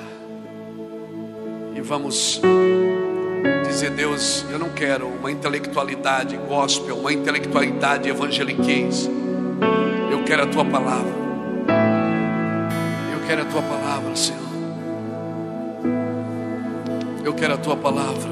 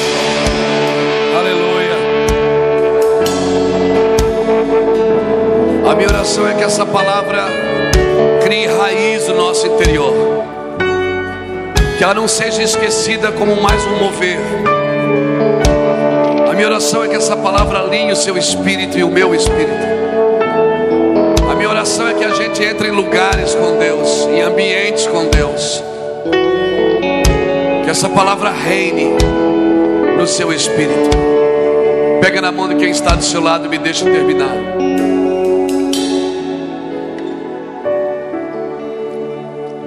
Como eu disse, nós vamos começar hoje e vamos continuar amanhã de manhã e amanhã à noite. Amanhã eu vou continuar falando do mesmo assunto, a não ser que Deus mude aqui. Eu creio que não vai mudar, mas pode acontecer. Deus quer tirar essa intelectualidade da fé. A fé é uma loucura, irmão. Pastor, o evangelho é uma loucura, é. Por quê? Porque o Criador veio morar dentro da criatura. Como explicar isso? Você não consegue explicar isso. Você tem que desfrutar e conviver. Ou você acredita que o Espírito de Deus habita em vós, que o Espírito que ressuscitou a Cristo também ressuscitará você. Ou você acredita, ou você está sempre procurando alguém para resolver os seus problemas. Ou você acredita que Ele está aqui agora, ou você está sempre procurando alguém. Eu não estou dizendo que você não tem que orar pelos outros. Não- a Bíblia diz que nós devemos orar um pelos outros. Não é isso que eu estou dizendo. Eu estou dizendo que nós carregamos os céus, estamos pro- queremos ir para uma eternidade, se já carregamos ela. Eclesiastes capítulo 3, versículo 10 diz que Deus colocou a eternidade no coração do homem. Lucas 17, 21, Jesus disse: Muitos dirão, o reino está aqui, o reino está ali. Jesus disse: Não acreditem, o reino está dentro de vós. Porque o reino não vem com aparência visível. Então tudo que quer se exibir não é reino. O reino não se exibe, ele se manifesta. E aonde ele se manifesta, alguma coisa acontece. Jesus me ensinou, ele disse: Seja feita a tua vontade, venha a nós o teu reino. Seja feita a tua vontade aqui na terra, como é no céu. Jesus foi claro, ele estava dizendo o seguinte: a terra não pode curar a terra, só o céu pode curar a terra. Eu não estou falando de uma religião, Deus não é evangélico. Tem gente que pensa que Deus aceitou Jesus e veio para a igreja evangélica. Ele é Deus de toda a terra.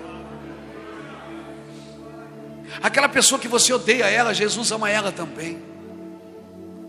Aquela família que você não gosta, Deus ama ela também. Aquela religião que você ataca, Jesus ama aquelas pessoas.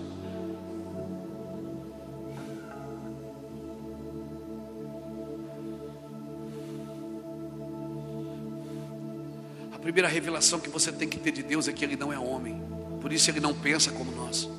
Os meus caminhos são mais altos que os seus, os meus pensamentos são mais altos que os seus.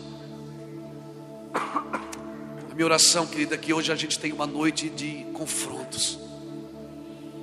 Que você vá para casa confrontado pelo Espírito, que você dobre o seu joelho antes de dormir e diga: Senhor, por favor, eu não posso mais viver assim. Eu não quero mais ter nuances, teofanias da tua presença. Eu quero viver com você. Já pensou, cara? Tem coisa mais doida do que orar? Tem, tem, tem, tem coisa mais louca do que orar? Você está ali, oh Deus, poderoso. Depois está, aleluia. Tem coisa mais louca do que falar com Deus? Tem? Tem, é ouvi-lo. Mais louco do que falar com Ele é ouvir o que Ele está dizendo. O segredo do Senhor é para aqueles que o temem. A este Ele lhes fará saber a sua aliança. A maioria das coisas que ensino, eu não aprendi numa sala de aula. Eu não estou menosprezando os ensinos, nem fazendo apologia contra. Por favor, aprenda tudo que você puder, estude muito, estude. Eu estou aprendendo depois de velho, estudando depois de velho. A maioria das coisas que eu ensino eu aprendi num quarto, com a Bíblia, um som ligado e o meu gravadorzinho de mão. Ele falava e eu falava, e eu gravava. Às vezes eu usava até a minha voz para falar comigo mesmo. Coisa de louco, quem espiasse de fora, uma hora filma você orando e depois assiste. Para você ver o que é loucura. Filma você orando e depois assiste você orando. Vê se você se suporta. Você só se suporta porque não tem ninguém assistindo. O Evangelho é loucura, não tente padronizar o Evangelho. Quando o mestre da vida, Jesus, se encontrou com o mestre da lei, Nicodemos, deu choque. Quando o mestre da vida se encontra com o mestre da lei, dá choque, porque o mestre da lei quer colocar regras na vida. Quando o mestre da vida quer tra trazer unção nas regras, vai ficar gostoso obedecer. Não é pesar obedecer a Deus. Vamos terminar. Hoje é bom termine assim mesmo. Para a gente ir para casa pensando. Pai, em nome de Jesus. Eu oro para que essa noite seja uma noite de confronto sobre os nossos corações. Sim, Senhor, eu quero ser confrontado pelo Teu Espírito, pela Tua glória. É para isso que eu estou aqui. Por causa da Tua palavra e da Tua glória. Me confronta nessa noite com o Teu poder, Senhor. Aqui tem pastores, líderes, ministros do Senhor, os santos que se reuniram para ouvir o Evangelho aqui nessa noite. Eu oro para que venha uma unção sobre esta geração em São José do Rio Preto. Senhor, que a gente saia daqui hoje assim, pensativo, olhando para dentro e pensando: Uau, eu preciso mudar. Amém? Dê um aplauso ao Senhor.